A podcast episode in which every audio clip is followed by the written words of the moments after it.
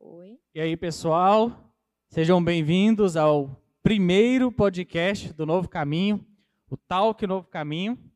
E no nosso primeiro talk aqui, nós temos alguns convidados que vai nos ajudar hoje a desenvolver o conteúdo, que é a minha querida amiga Ana Paula.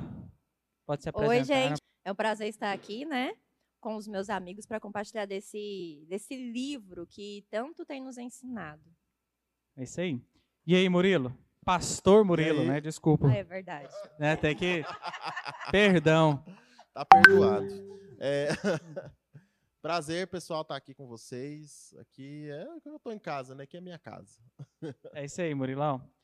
É, para quem fala, fala aí da sua igreja, Murilo. Pode, fala aí, conte. O pessoal pode encontrar a sua igreja, o nome da ah, sua igreja. sim, a nossa igreja ali, a nossa comunidade, é, fica ali na T63, no Parque Anguera, se chama Família Fluir.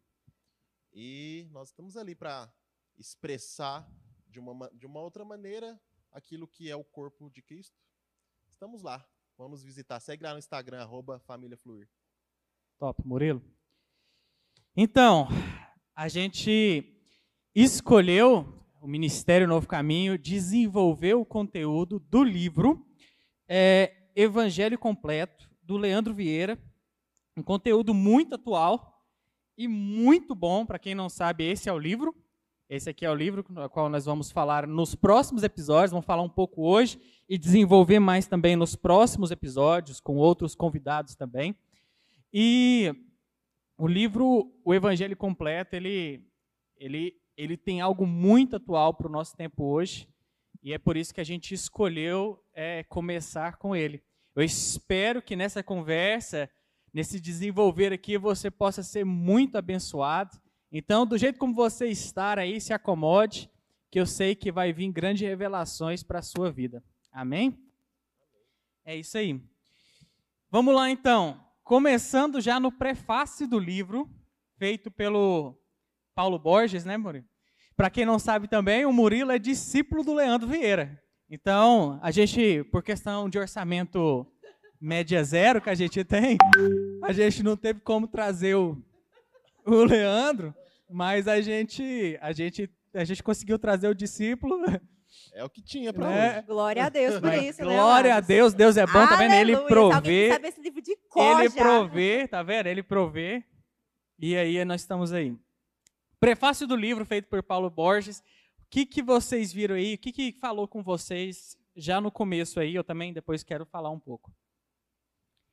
É, antes de falar do prefácio, eu queria algo que, que me saltou aos olhos é o próprio título, né, do livro, o Evangelho Completo. Fiquei pensando, o Evangelho Completo, por quê, né, esse tema? E quando você começa a ler o livro, você começa a entender. Porque justamente o fato de muitas denominações, de muitas pessoas, muitos lugares não estarem utilizando o evangelho como ele é completo, mas sim de forma parcial, é que nós encontramos muitas divergências.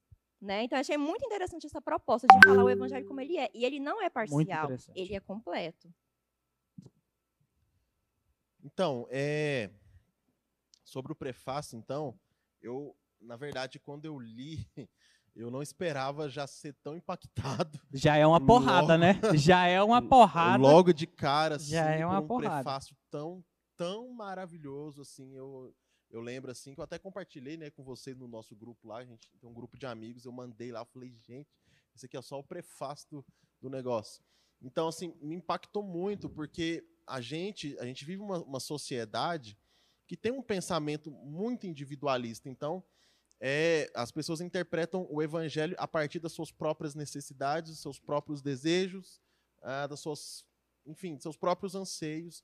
E, e, ele fala, essa é a pior interpretação do evangelho. Você ele querer... fala sobre isso, né? Sobre a questão de interpretação e, e tradução. tradução. tradução. Cara, é. isso já foi, já foi um negócio. É incrível, exatamente. Então as pessoas querem pegar a mensagem que é de Deus, é dele, e elas querem é, fazer uma interpretação a partir das suas necessidades. Sendo que o evangelho melhor traduzido, e é isso que fala lá no prefácio, o evangelho melhor traduzido é o evangelho que desenvolve e salva as relações, a comunhão. Que se eu fosse resumir a Bíblia em uma palavra, eu escolheria relacionamento. É. Porque é isso que Deus quer, é para isso que Deus criou todas as coisas.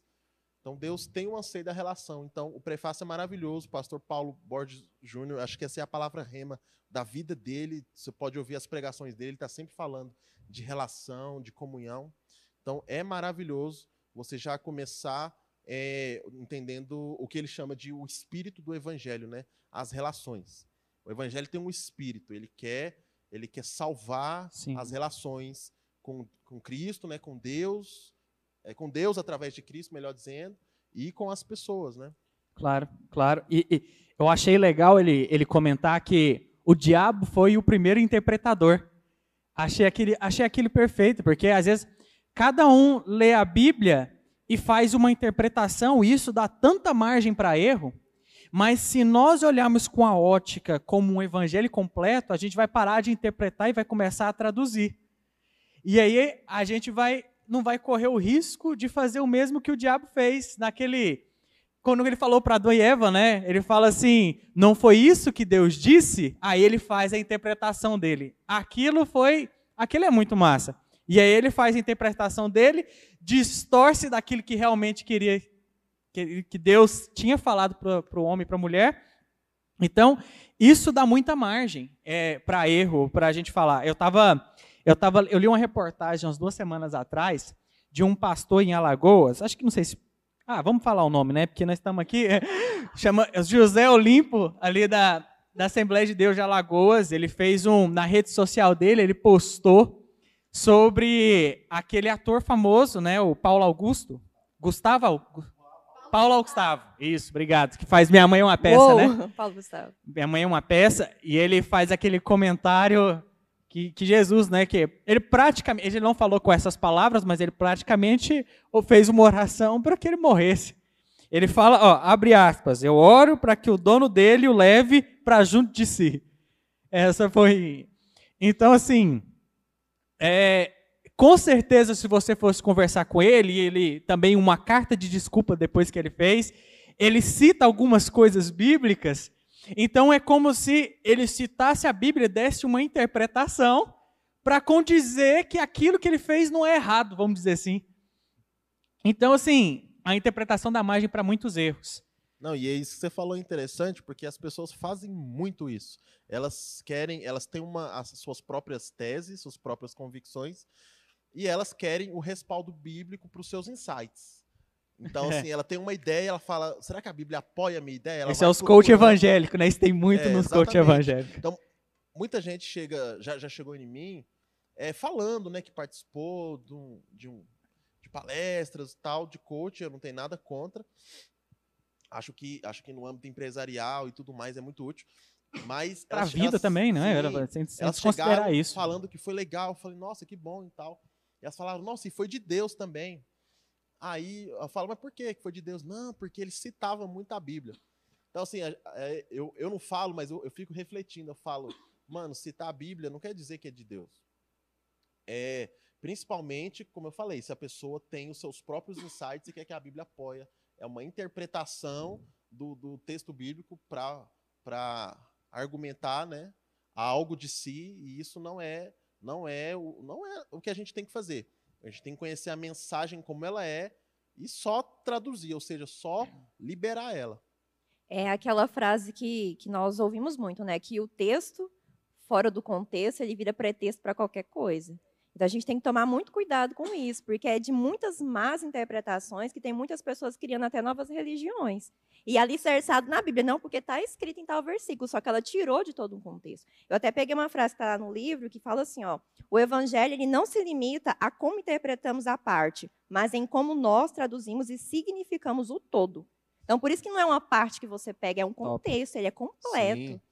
Eu estou lendo um livro que se chama é, Pregação, do Timothy Keller, Como Pregar o Evangelho numa Sociedade uh, na Era do Ceticismo. Hum. E aí eu estava lendo lá e tal. Aí ele estava abordando um assunto lá sobre a cruz. E aí, para concluir, ele fala assim: é, dessa forma, é, fazemos com que a cruz não tenha efeito. Se eu quisesse atacar ele, eu pegaria, tiraria uma foto dessa frase está escrito lá assim: a cruz não tem efeito, falando aqui, temos um herege, dizendo que a cruz não faz efeito. Mas por quê? Porque eu estou querendo maldosamente atacar alguém, eu pego uma frase, tiro todo o contexto e, e ataco a pessoa e as pessoas vão acreditar. E o que eu tenho demais isso na internet. E tem sim, demais isso. Eu acho que aqui o pastor. O famoso exemplo, linchamento virtual. É, um pastor esses dias sofreu isso. Então chamaram ele de herege, não sei o quê. Eu fui atrás, eu, eu vi toda a pregação em que ele, tá, que ele solta uma frase lá que isolada é uma heresia, mas eu entendi que o que ele, o que ele queria dizer ali e, e não era uma heresia. Isolado é heresia, mas se você Sim. pegar o contexto, então a gente tem que aprender a, a olhar o evangelho a partir disso. Não é o evangelho apoia os meus insights, mas a partir do evangelho eu tenho as revelações e a partir disso eu comunico para as pessoas. Sim, sim. Eu, eu vi um negócio legal também, que é. Acho que foi o Leandro Vieira também, acho que eu vi isso dele. dele quando ele fala sobre questões de. Que hoje a, a gente está familiarizado com, com, a, com a palavra genérico. A gente, por exemplo, o remédio, é o que mais se tem, né? Que é. O que, que é o genérico? É, popularmente falando, é o, o efeito paliativo, mas por um custo menor, um, um, um preço mais barato. E é, é esse e é, meio que se popularizou esse tipo de evangelho, o evangelho genérico, o evangelho onde custa menos, mas que tem um paliativo do efeito. E aí, e é nisso que tá, e é isso que pega, é nisso que acho que trata muito a questão do evangelho completo.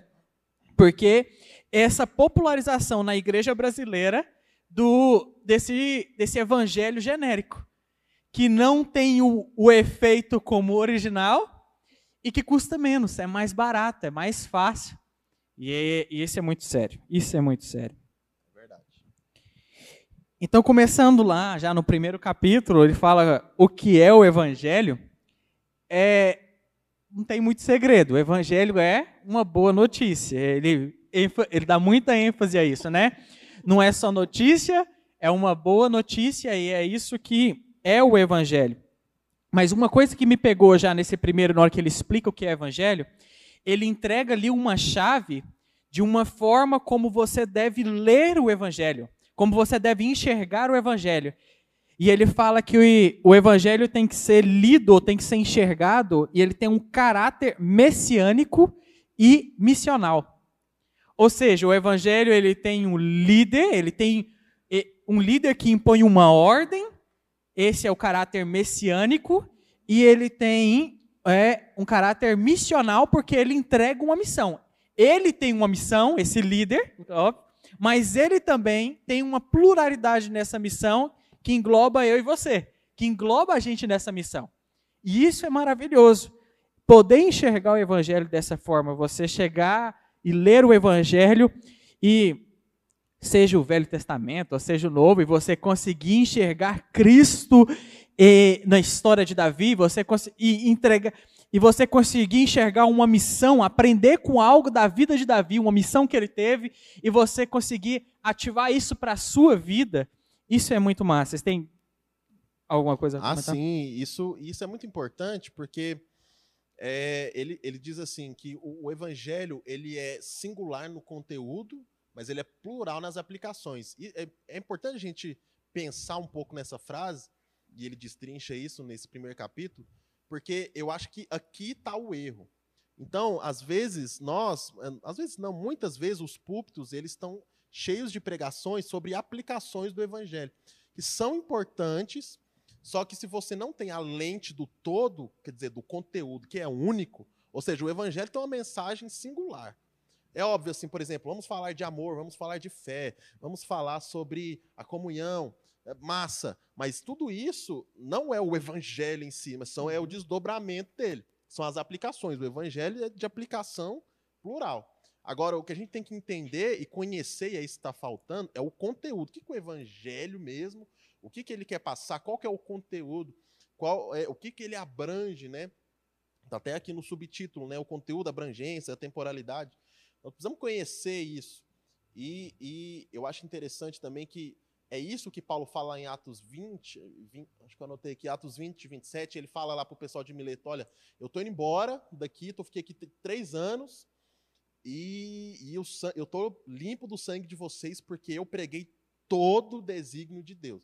Nós sabemos que não dá para pregar a Bíblia toda, Sim, todas sim. essas aplicações e desdobramentos em três anos. Não tem jeito. Mas É, a existe uma, uma que ele chama de metanarrativa, É, né? Exatamente. Mas aí o, o conteúdo. Uma cosmovisão. A cosmovisão, é, a, a mensagem toda, assim, quando, quando a gente fala do conteúdo único do Evangelho, é totalmente possível com que a gente, a- nesse período, consiga fazer isso. E é isso que a gente tem que buscar. Porque se as pessoas não conhecem plenamente esse conteúdo, as aplicações vão ser, muitas vezes, equivocadas. Vão, saindo para várias Exatamente, vertentes, né? Exatamente. Então, se você, é, é, como esse pastor aí que você falou desse caso, ele não entende essa atitude dele, é, ela, é uma, ela é uma aplicação errada, porque ele não entende que o escopo do evangelho é salvar aquele cidadão. Então, a, a nossa oração e o espírito do evangelho é que a gente é, leve a mensagem para ele, ele seja redimido e ele venha ter comunhão conosco. Sim, sim. João fala isso lá no, em 1 João capítulo 1. Olha, nó- é, esta é a mensagem do Evangelho. E para que a nossa alegria seja completa, a gente prega o Evangelho para que vocês venham ter comunhão com a gente. Uau. É isso que o É Evangelho quer. O Evangelho não quer que o cara morre e vai se lascar para lá porque eu sou de Jesus, eu já estou de boa. Então isso é um equívoco. E esse equívoco sai dele não conhecer o conteúdo único do Evangelho, dessa boa notícia, né?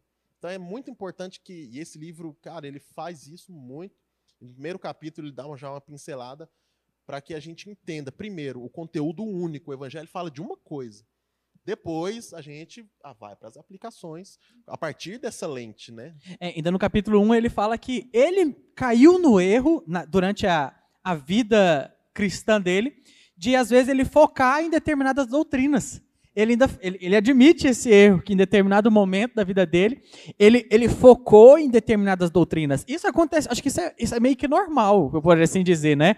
Por exemplo, no- na minha conversão, no início, eu assistia muito Benny Hinn, eu via muito ah, é, John Piper, ainda vejo John Piper, mas não tanto Benny Hinn. É, eu via muito também um outro pregador que já faleceu. Um- era um pastor de Nova York que ficou famoso pelo trabalho com os jovens dele lá. Eu esqueci o nome dele.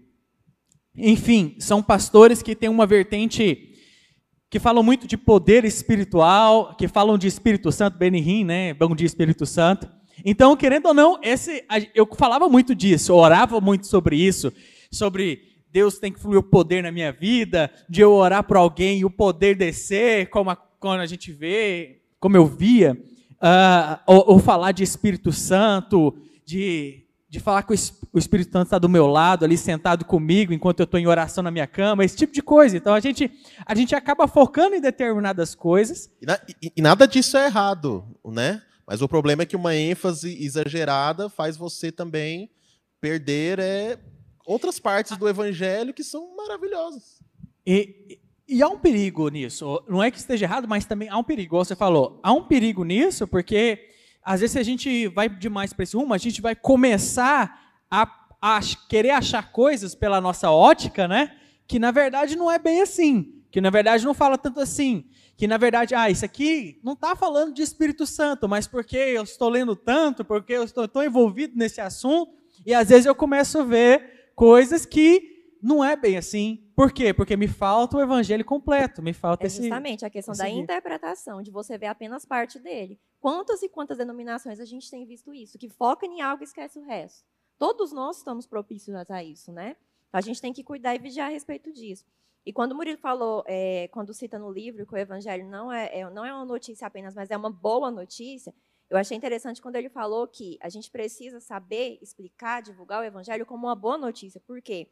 Muitas pessoas divulgam como uma notícia como algo que aconteceu. E onde ela se encaixa nessa história? O que isso tem a ver com a vida dela? Às vezes nós estamos carentes dessa informação, de falar Isso para a é pessoa, muito por, comum. por que, que a- que a notícia é boa para mim? A pergunta que eu falo, tá, o evangelho é lindo, o que Jesus fez é lindo, mas onde que eu me encaixo nessa história?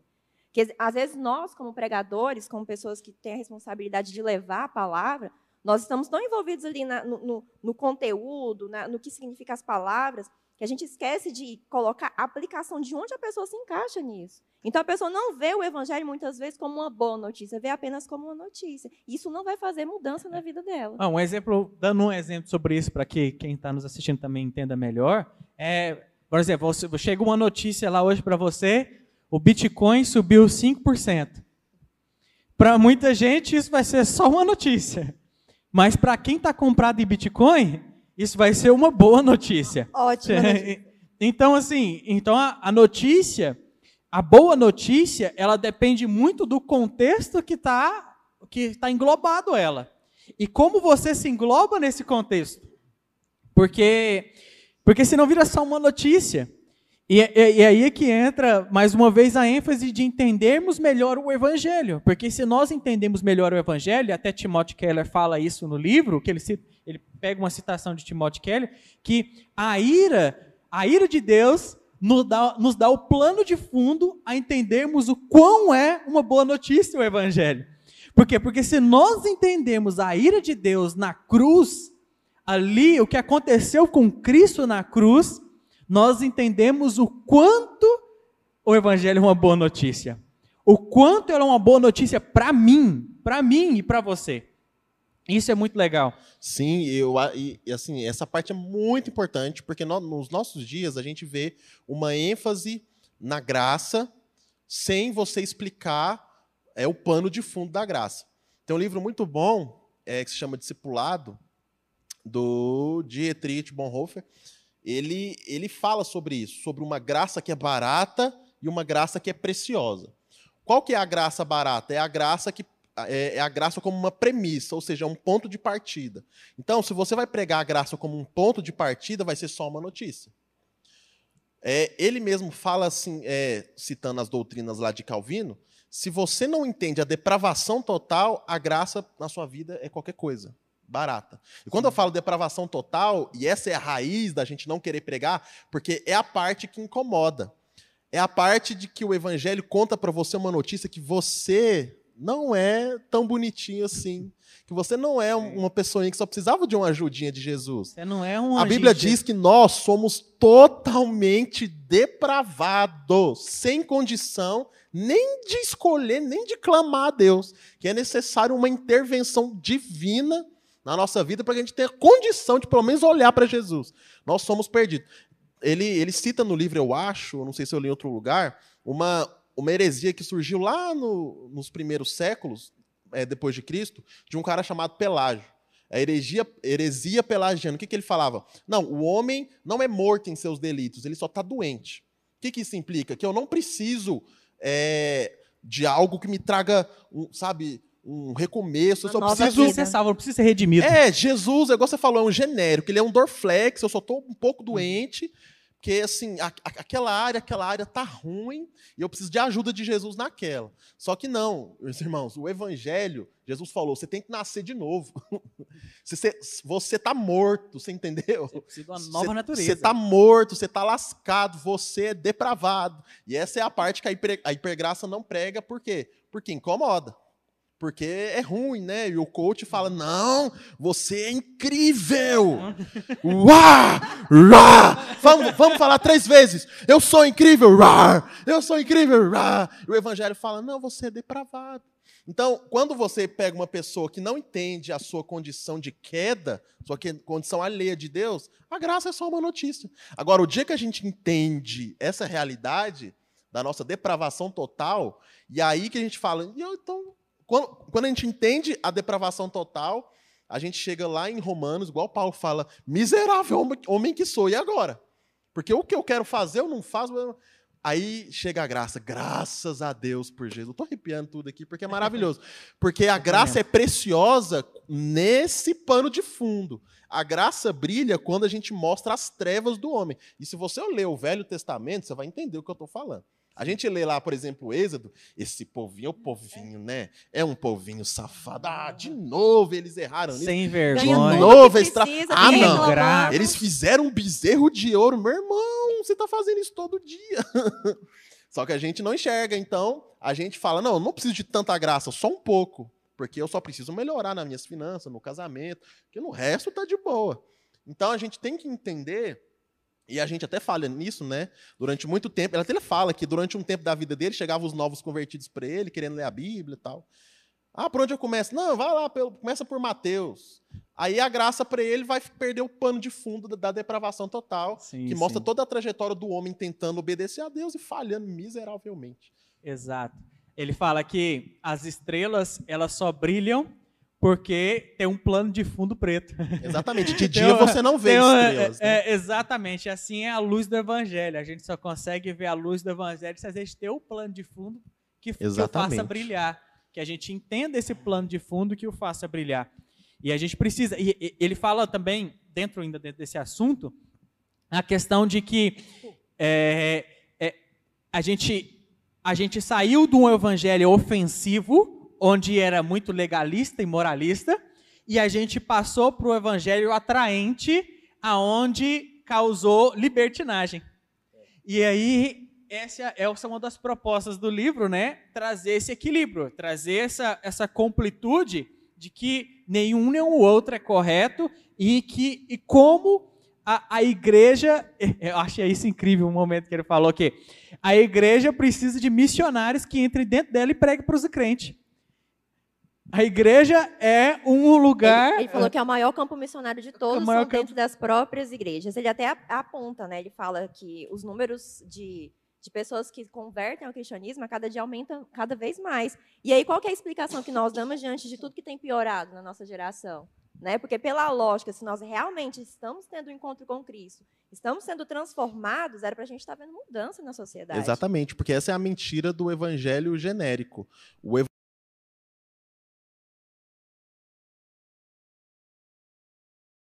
Para quem não conhece, Pedro é o filho dele. É, meu filho. E aí ele estava no período lá de vacinar, tanto de vacina no primeiro ano. Aí a médica falava, olha, essa vacina aqui do posto é igual, é exatamente a mesma lá do particular. Beleza, então vamos dar no posto, que é de graça. E aí ela falou assim, olha, agora essa tem no posto, mas ela é uma espécie de genérico e tem a do particular que, que vai, né, que é uma marca melhor, que ela abra- é, protege e tal, imuniza contra mais doenças e tudo mais. Então, assim, não adianta você falar que faz o mesmo efeito. É mais barato? Com certeza. Mas não vai fazer o mesmo efeito na sua vida.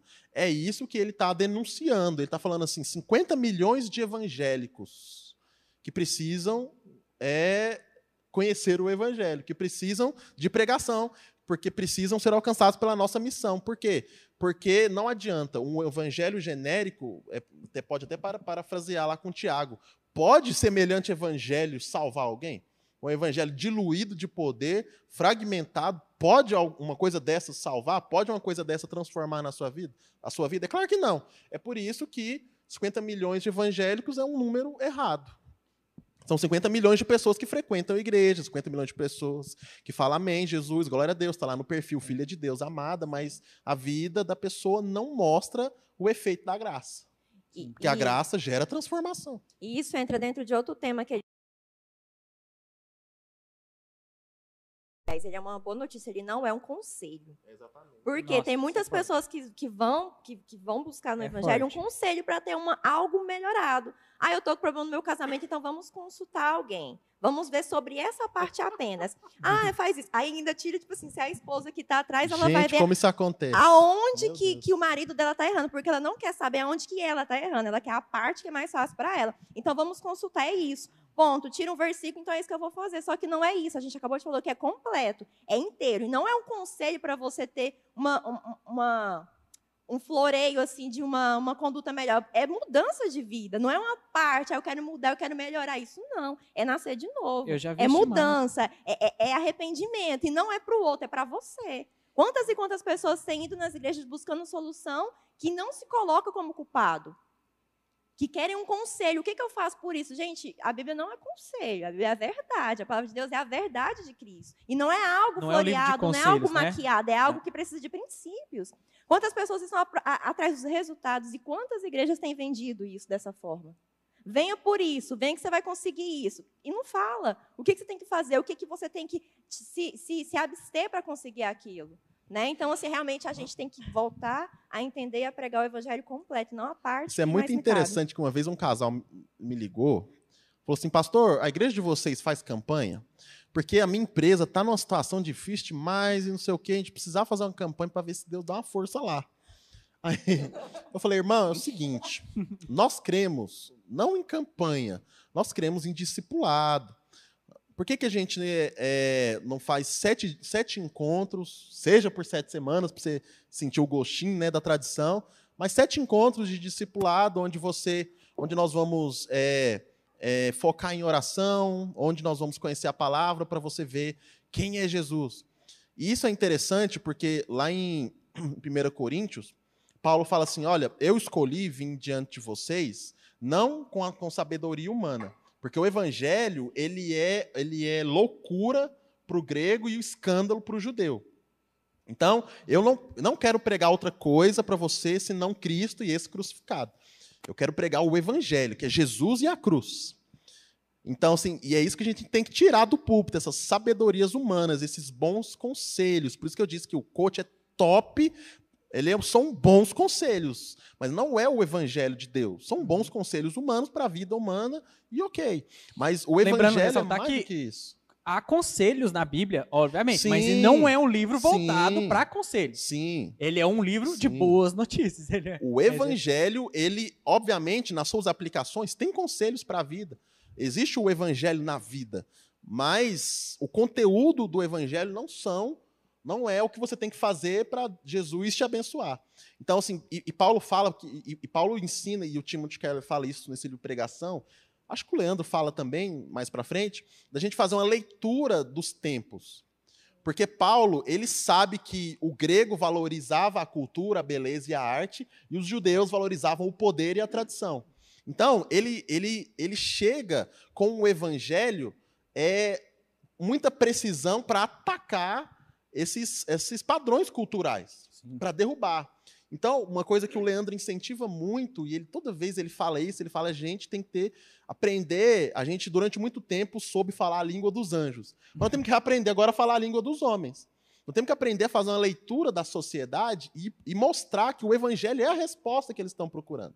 Então, esse, esse tipo de, de, de, crença de que Deus é uma ajuda para a minha empresa, Deus é uma ajuda para os meus projetos, ele, ele é fruto de uma filosofia é, que se chama deísmo, que, é, que é, é um Deus que é poderoso, que está lá longe em algum lugar e que ele apoia os meus projetos. Mas ele não é um Deus que pessoal que se relaciona. Por isso que o evangelho ele em si ele quer resgatar, não, Deus existe, Deus não está longe, ele está próximo. Se você o aceitá-lo, ele estará em você e ele se relaciona. E detalhe, ele intervém na sua vida.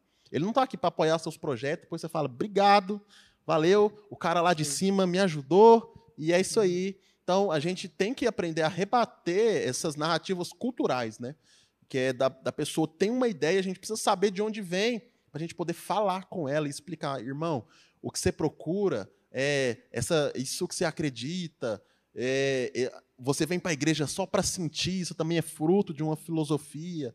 É, porque a filosofia moda o comportamento, ainda que a pessoa não saiba, mas está nas músicas, está nas novelas, isso impregna nas pessoas. Sim, sim, claro. Então, esse trem de, ah, vou para a igreja para ter uma sensação, é o culto experience. Os músicos têm que se virar, porque eu quero queimar aqui, mano. Eu vim aqui para queimar, eu vim aqui para sentir, eu vim aqui para ter minha experiência. Então, assim, e isso não é o evangelho, coitado dos músicos. Eu sou músico e durante muitos anos é uma condenação danada, porque, ai oh, meu Deus, eu será, tô em pecado. será que eu vou conseguir fazer esse povo queimar ah, aqui? É. Senão eles não vão voltar, porque nós temos que oferecer a experiência. Mas não, é o evangelho. É óbvio que ele faz a gente ter as sensações, mas não é o principal. Está é, muito longe de ser o principal. A gente precisa aprender a resgatar a relação, e não o sentimento, ou não um Deus que só dá aquilo que eu preciso quando eu preciso, mas não intervém na minha vida. Isso que você falou de ler a cultura é super importante, né? Porque nós estamos em, uma, em um momento onde o que as pessoas querem são coisas imediatas. Elas não querem buscar, elas não querem fazer é, um processo. É o evangelho de que agora. eu quero chegar, pegar o fruto da árvore, mas esquece que, na verdade, o evangelho ele te ensina a plantar.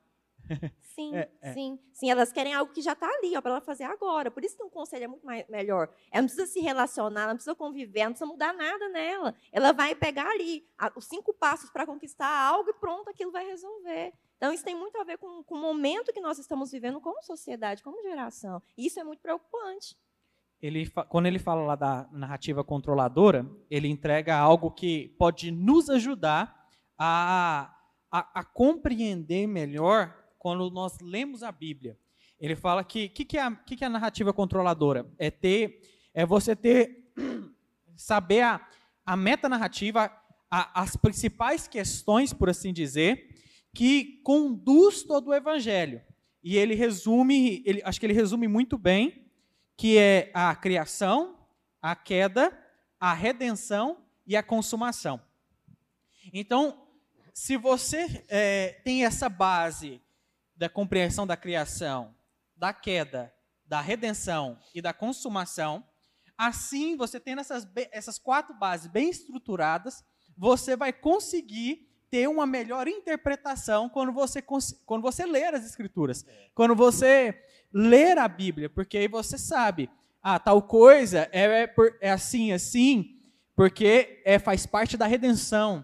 Tal coisa é assim, assim, porque foi assim que Deus criou tal coisa é assim, assim, assim, por causa da queda do homem. Então, você come... ah, tal coisa é assim por causa da consumação.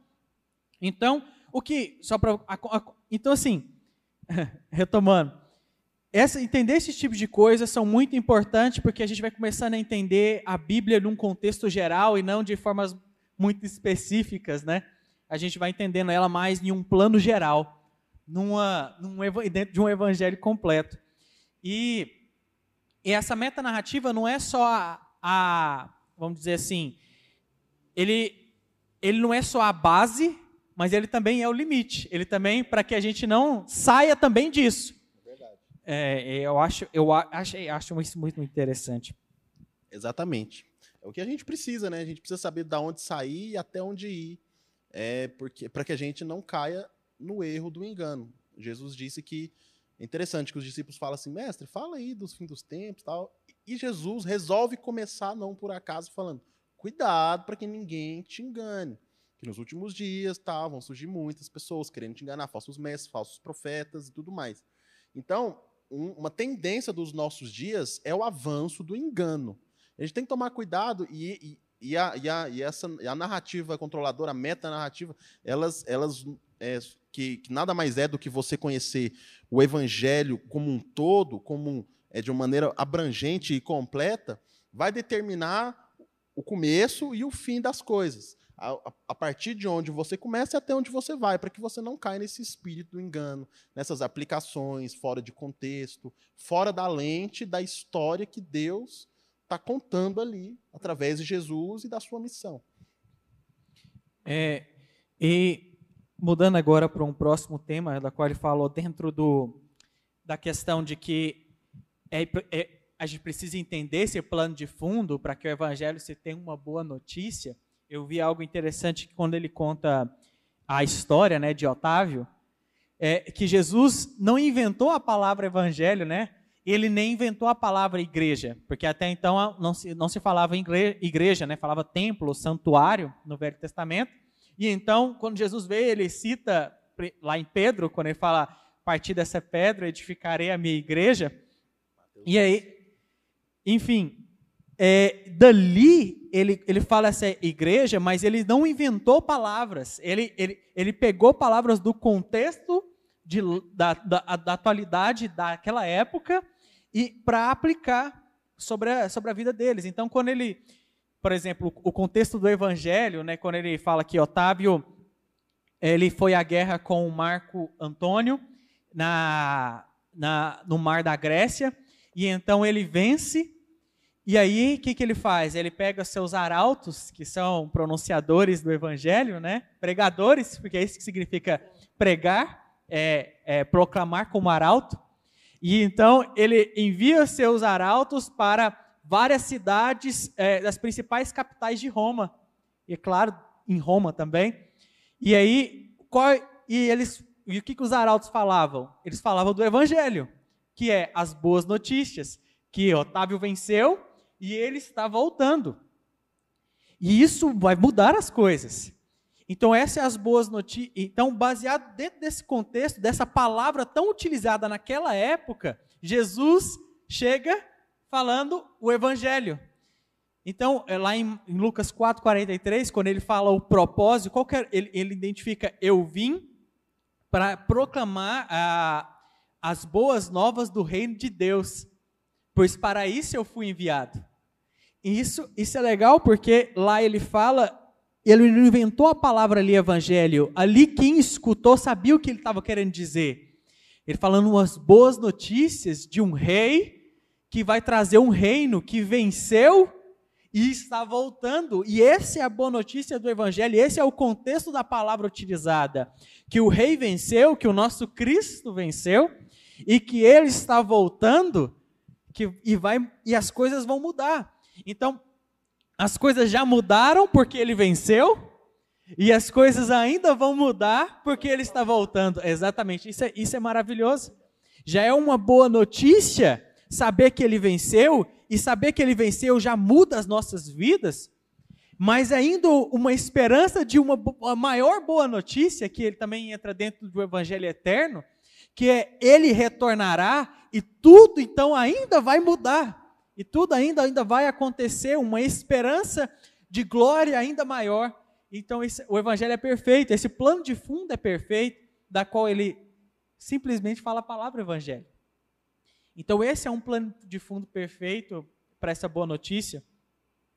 Então também quando ele usa a palavra igreja, que igreja na palavra original é eclésia, e eclésia naquela época era o lugar que quando Roma ia uh, tomava posse de uma cidade, ele estabelecia uma eclésia, que nada mais é que que ele pegava autoridades de Roma e enviava para aquele lugar e pegava autoridades da cidade, da cultura da cidade, e lá eles se reuniam na, na eclésia para discutir as culturas de Roma, para discutir a, as leis de Roma, para passar para a sociedade. Exatamente, para disseminar a cultura, né? Exatamente. Percebe que Jesus faz uma leitura perfeita da cultura atual, né?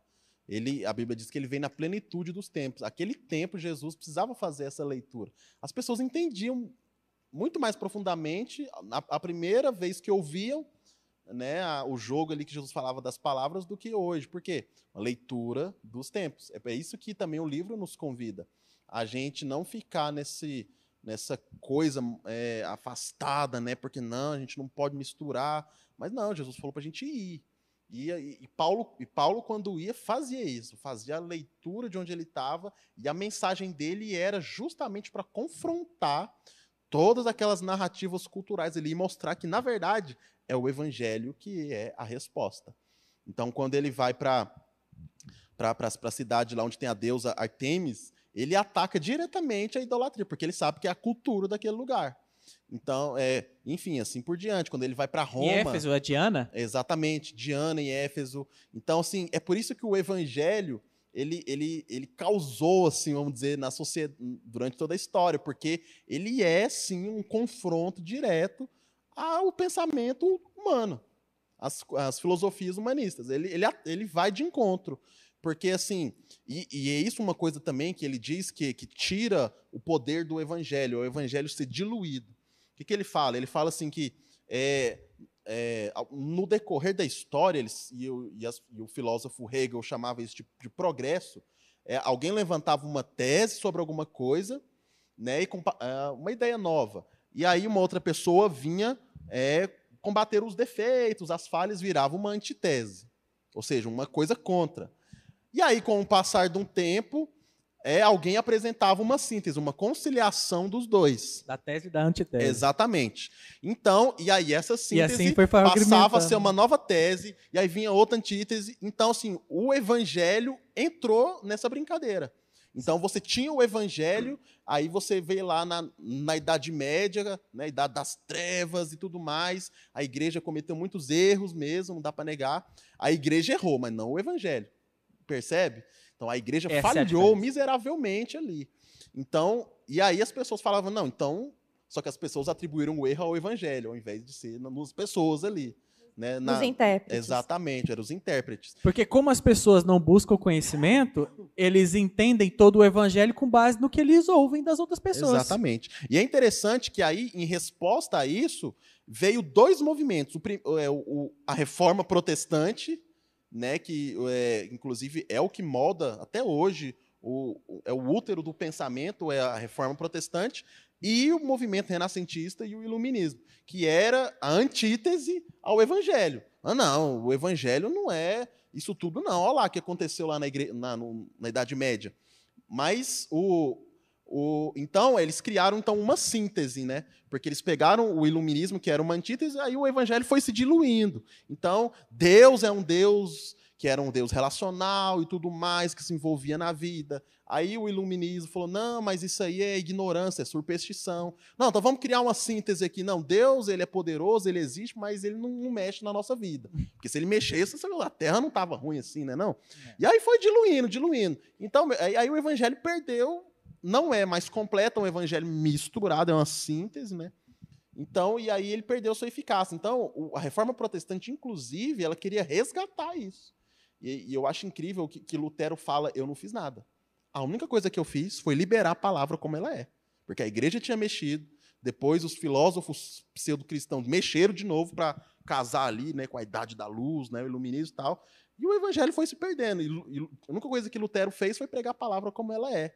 E, e até hoje, a reforma influencia o padrão de pensamento do mundo. Então, Os cinco solos, né? Solo Christus, é, solo, sola graça, sola, sola escrituras, sola exatamente. Só, só a fé e só ele a glória. Isso, sola fide, só a Deus a glória.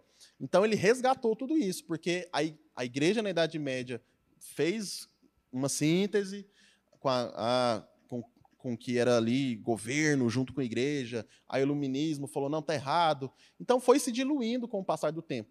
Então a gente tem que se levantar como reformadores mesmo. E o que, que o reformador faz? Ele simplesmente solta a palavra como ela é, sem mexer, sem adaptar para ficar mais confortável, sem adaptar para ficar é, mais. É, mais ele fala mais atraente ou mais ofensiva? Exatamente. Sem adaptações, como ela é. E, e o Timothy Keller fala que a gente precisa, como pregadores, valorizar, para que isso seja resgatado, a pregação expositiva. Porque a pregação temática, ela traz esse perigo de você acabar trazendo Pega textos aleatórios. É, o seu insight, assim, é possível fazer uma pregação incrível temática, mas ela tem um perigo de você acabar perdendo ali a meta narrativa, né, igual você falou. Uhum. Então, Saindo ele... da meta narrativa. Né? Exatamente. Então ele fala assim, irmãos, então é muito importante a gente é, a gente também pregar de forma expositiva. Abre o texto, vai lendo e vai explicando. O texto vai falar por si, você só vai só estar traduzindo ali para a linguagem de hoje o que está sendo falado ali. E deixa o evangelho fazer o resto. Confia, porque não se envergonhe, eu não me envergonho do evangelho. É o poder de Deus, né? E entender que não é nós que convencemos ninguém. A gente é, tem que apenas transmitir aquilo que já está escrito aqui. E a importância da gente ser fiel à fonte. Né? Porque o mal da nossa geração hoje também é o quê? Elas não irem atrás do próprio conhecimento. Elas ouvem de um lugar e aquilo elas tomam como verdade. Elas não têm um lugar para criticar. Elas não vão elas mesmas para a fonte, que é a palavra de Deus. Isso é um grande perigo. Porque quantas e quantas pessoas têm sido enganadas por algo que escutou e não teve como confrontar. Pessoas que querem vir para a igreja, elas não querem ler a Bíblia, elas querem algo pronto. Algo que já está ali, ó, prontinho para ela, apenas para ela degustar. Então, a gente tem que sim voltar a incentivar as pessoas a buscarem na fonte. A fonte é a palavra de Deus. E aí não tem como ter erro. A própria palavra ela já traz o, o, que precisa, não precisa da gente tentar enfeitar, porque eu vejo que, que até um perigo de nós, né? A gente quer trazer uma palavra que as pessoas vão se identificar, é uma palavra que as pessoas vão se ver ali. E, na verdade, o que a gente tem que se comprometer não é com aquilo que as pessoas querem receber, mas aquilo que Deus quer passar naquele momento. E isso, a própria Bíblia, ela purinha, ela já traz esse efeito. Então, a gente não tem que florear, não tem que ficar dando muito exemplo. A gente dá exemplo para a pessoa contextualizar e entender na forma prática. Mas a Bíblia, por ela mesma, ela já fala tudo que precisa ser falado. Exatamente. É, a gente precisa pregar o evangelho como ele é. Obviamente que a gente pode e deve entender também o que, que as pessoas estão precisando, fazer a leitura do rebanho, né? Então, vamos supor, ah, vamos supor, igual o Lucas Durando falou, nossa, eu só estudava o Espírito Santo. Ele ia pregar, se a igreja tivesse, sei lá, com todo mundo pecando de fofoca, ele ia pregar sobre o Espírito Santo. Se a igreja tivesse todo mundo é, fazendo um monte de coisa errada, Vamos ou, Espírito ou, Santo, ou nesse período mesmo, esse período que está né, de medo, de a fé tá falhando, aí ele não, vamos pregar porque o Espírito Santo, entendeu? Deus esquecido, o Deus esquecido, é, é o Espírito. Exatamente. Então, o Lucas Durando é um exemplo, tá? É. Só com relação ao que claro, ele falou. Claro, ele ele estaria mais comprometido em ensinar o que ele mais sabe do que o que a pessoa está precisando. Se a pessoa precisa de pão, dá pão para ela. Então, é necessário, sim, é, ao mesmo tempo que prega o evangelho, mas é também mostrar que nessa situação, por exemplo, a última vez que eu preguei lá na igreja, o Senhor colocou no meu coração para falar sobre perseverar na fé. Porque é difícil perseverar na fé num momento como esse, em que você vê coisas ruins acontecendo o tempo todo. É fácil vacilar na fé. Sim. Então, é, é uma leitura de uma necessidade do hoje. E o Evangelho tem uma resposta, isso que é incrível. Ele tem uma boa notícia para dizer, para nos contar a respeito de momentos difíceis. Então, a gente precisa ser essas pessoas que levam as boas novas. Então, por exemplo, então a gente tem que ter essa sensibilidade. Então, a gente falou da importância de se pregar sobre a depravação total, é importantíssimo. Porém, a gente também tem que perceber o momento. Tem que perceber o momento. Então, a, já pensou a pessoa, sei lá, perdeu um parente, mano. Ela perdeu um parente. E aí ela tá com a fé, moça, eu estava acreditando que Jesus ia fazer. Ia aí, não, mas nós temos que pregar hoje sobre a depravação total. Então, assim, faz uma leitura também. Tem que ter esse. Por isso que o Espírito Santo precisa nos guiar. A gente precisa igual ter, você falou. Precisa ter esse discernimento, né? É claro. É, buscar esse Deus, buscar essa sensibilidade. Exatamente. Não é que a gente vai dar ênfase exagerada a uma coisa e esquecer as outras, mas uma leitura cultural, uma leitura do momento também é importante para que a gente mostre que isso que está acontecendo hoje, o Evangelho tem uma resposta. O Evangelho tem uma palavra, o Evangelho tem uma boa notícia para te contar a respeito disso que você está vivendo hoje. Porque ele fala, né, o Evangelho ele é a boa notícia de Deus a respeito do Senhor Jesus e é da sua obra salvadora, mas sobre todos os aspectos da vida ele tem algo para dizer. Amém. Então, podcast foi uma desculpa para mim é, convidar pessoas e aprender com elas. para é mim absorver, absorver mais as pessoas. Mas brincadeiras à parte, mas tem fundo de realidade. É, tem, foi muito bom o nosso, nosso tempo aqui. E para concluirmos aqui e fechar sobre isso, se, é, eu queria que cada um falasse, se fosse para resumir algo em poucas, uma frase, duas frases, o que seria já esse primeiro capítulo para você? O que, que pegou mais aqui para você?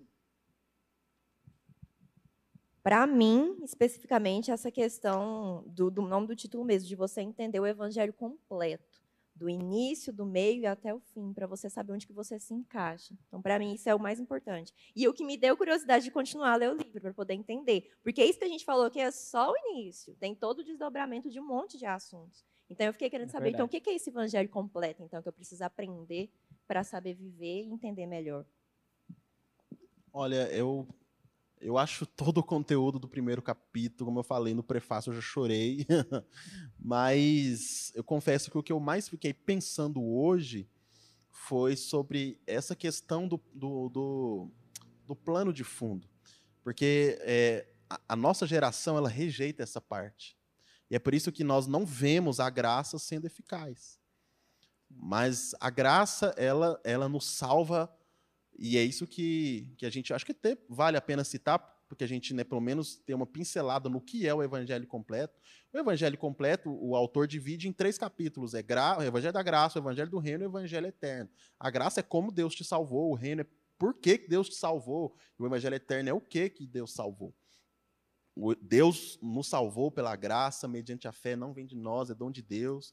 E no próprio Efésios 2, 8, 8, 9, 10 fala, e ele nos salvou para as boas obras. Essas boas obras que Deus preparou é o reino.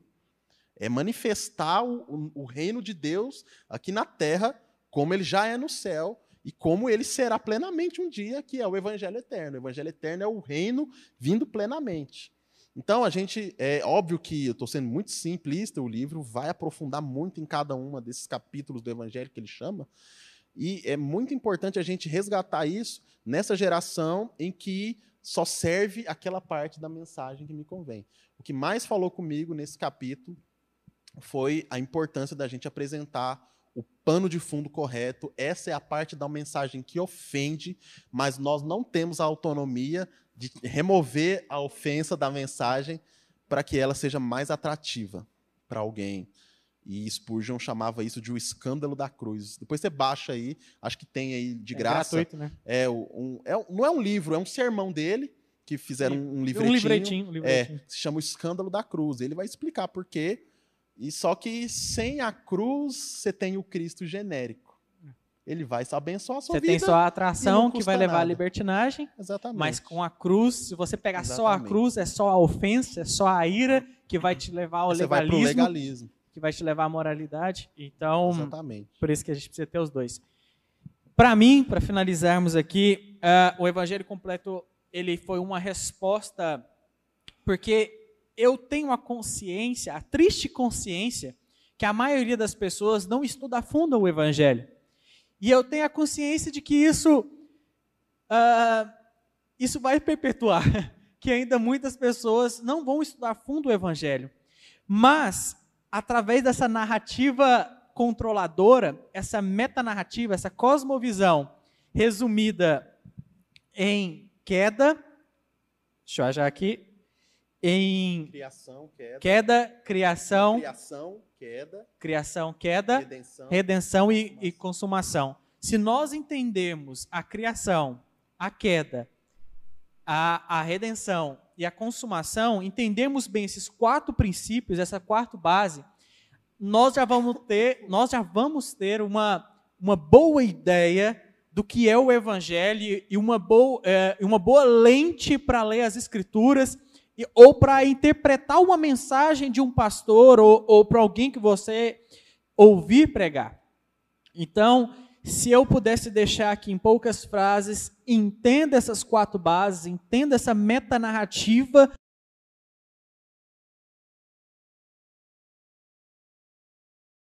Ou a compreender você que talvez não estuda as escrituras, mas que ouve os pastores, você vai compreender melhor e vai ter uma noção melhor. Isso vai te ajudar na sua caminhada cristã. Então, eu acho que é isso que eu poderia deixar. Eu agradeço muito a presença de vocês, Murilo, Ana Paula, nos ajudar. Eu sei já que ele estará conosco aí nos, em alguns outros episódios também. E esse foi só o capítulo 1. Bom que dá tempo de ler é? o livro, né? É Todo. bom que já dá, já dá para ler o livro. Esse foi só o capítulo 1 e olha tanta coisa aqui, já uma hora, tanta coisa rica que a gente pode compartilhar. Então, agradeço a presença de você que assistiu até aqui, que você possa nos ajudar, compartilhe com alguém essa conversa para que possa entender melhor esse evangelho. Você talvez não tenha condição de comprar o livro, ou ah, ou talvez você tenha muita dificuldade de ler, assim como eu. É, eu acho que eu espero que essa conversa tenha te ajudado a entender melhor algumas questões. E fique conosco nos próximos episódios, toda quinta-feira, das 8 às 9, estaremos aqui ao vivo no YouTube e, e vai ficar gravado também. E temos a intenção também de colocar no Spotify e logo nós vamos estar divulgando aí o, o link para que você possa nos seguir lá também. Ah, tem um detalhe que, eu- que a gente queria falar, que o, o- a gente tem alguns exemplares do livro aqui, porque o, É o-. Leandro veio aqui lá na, na- na- na nossa igreja, ele deixou alguns, a galera comprou, e tem uns ali, ele deixou num preço bem mais barato do que você vai achar comprando lá direto dele. Ele fez isso mesmo, e a gente não aumentou o preço para ter lucro, a gente manteve o preço com desconto, e você ainda não vai pagar frete. Porém, é, eu trouxe 12, já pegaram 3, só tem 9, e, e a- eu vou deixar aqui com, com os meninos do Novo Caminho. Você E- pode estar mandando aí no nosso Instagram ou no quiser. nosso. aqui mesmo no YouTube. Deixa nos comentários se você quiser. A gente reserva o seu e a gente passa o contato para o Murilo, o Pix lá da igreja. Acho que é só passando um Pix lá, Sim, né? A gente já, já pode pegar. Ou então você é, passa o dinheiro para os meninos, eles me repassam, enfim. Mas você está adquirindo um livro, esse livro, eu vou te falar, eu estou lendo muito esse ano. Eu acredito que não tenha uma leitura mais relevante para os nossos dias depois da Bíblia que esse livro aqui, porque ele, ele é muito completo, tanto teologicamente quanto até aspectos políticos e, e filosóficos que para ajudar nessa leitura, né, da cultura que é muito importante. Isso aí, é isso. Se você tiver alguma dúvida, deixa aqui nos comentários nossos, ou envia no nosso Instagram, por direct, pode ser também, ou nos comentários dos cortes que estaremos divulgando aí. E aí você pode mandar a sua dúvida. Se você tiver uma dúvida ao vivo, você pode está falando aqui nos nossos comentários aqui no YouTube. A gente vai estar tá lendo, a gente vai ser um prazer tirar suas dúvidas. E também você pode deixar mesmo, você talvez não está assistindo ao vivo, você pode deixar suas dúvidas também, que nós vamos estar respondendo nos próximos episódios. Vai ser um prazer te ajudar a crescer e a estarmos crescendo juntos. É isso. Muito Obrigada, obrigado, pessoal. pessoal. Obrigado, Muito obrigado a vocês. Deus abençoe vocês e até o próximo episódio. Valeu!